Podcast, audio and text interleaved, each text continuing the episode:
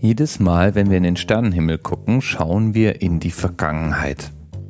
Das ist die eine Zeitreise, die wir ohne große Anstrengung jederzeit bewältigen. Und es ist auch kein kurzer Blick in die Vergangenheit, sondern Tausende und Abertausende von Jahren. So lange eben, wie das Licht unterwegs war, bis es bei uns ankam.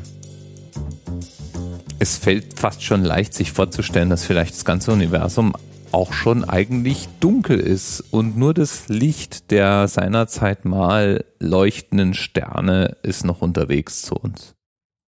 Jedenfalls haben wir Menschen den Sternenhimmel schon lange beobachtet. So lange wie bewusst in den Himmel geschaut werden kann, haben Menschen in dem Himmel das Wirken der Götter gesehen, rumgerätselt, was eigentlich diese ganzen Lichter denn nun seien.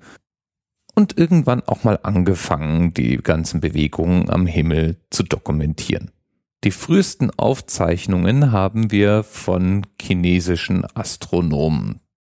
Und im Jahr 185 beim Blick zum Sternbild Centaur tauchte plötzlich an eben diesem Himmel ein grelles, helles Licht auf. Ein neuer Stern schien geboren zu sein. Der leuchtete nun wirklich grell, klang aber dann nach und nach in seiner Leuchtkraft ab, bis er dann acht Monate später komplett erlosch. So haben zumindest die damaligen Schriftgelehrten es der Nachwelt überliefert. Und bei dieser Beschreibung, es gibt auch Beschreibungen aus dem römischen Kulturkreis, bei denen man zumindest mal nicht ausschließt, dass es vielleicht dasselbe Phänomen war, was da beschrieben wurde. Bei dieser Beschreibung jedenfalls handelt es sich sehr wahrscheinlich um eine Supernova und damit um die älteste dokumentierte Sichtung einer Supernova in der Menschheitsgeschichte. Gesehen haben wir die wahrscheinlich schon vorher, aber damals haben wir einfach noch nicht aufgeschrieben, was wir so gesehen haben.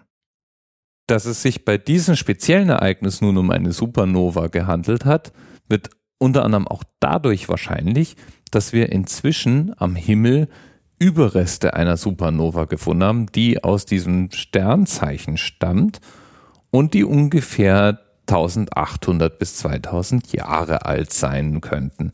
Eine Sternenleiche sozusagen. Nämlich ein Ring aus weggeschleuderter Sonnenmaterie.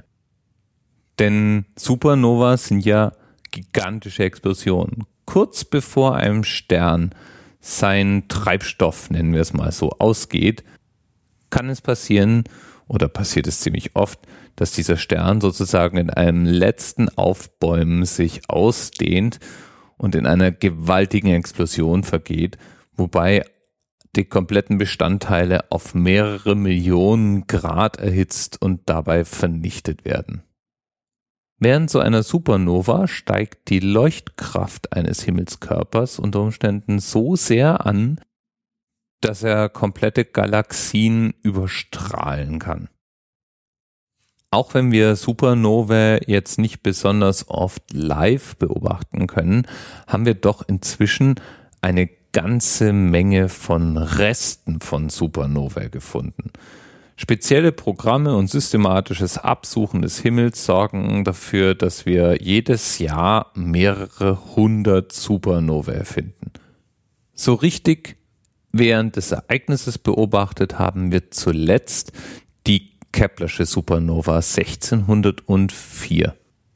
Wir wissen heute, dass es 1680 noch eine weitere Supernova gab, die wir hätten beobachten können, aber zumindest hat es niemand nötig gefunden, diese Beobachtung, wenn sie denn gemacht wurde, auch aufzuschreiben, sodass wir das heute nachvollziehen können. Bis bald. TMRS 10, 9, 8. The experience of 47 individual medical officers was hier über die Geheimzahl der Illuminaten steht. Und die 23. Und die 5. Wieso die 5?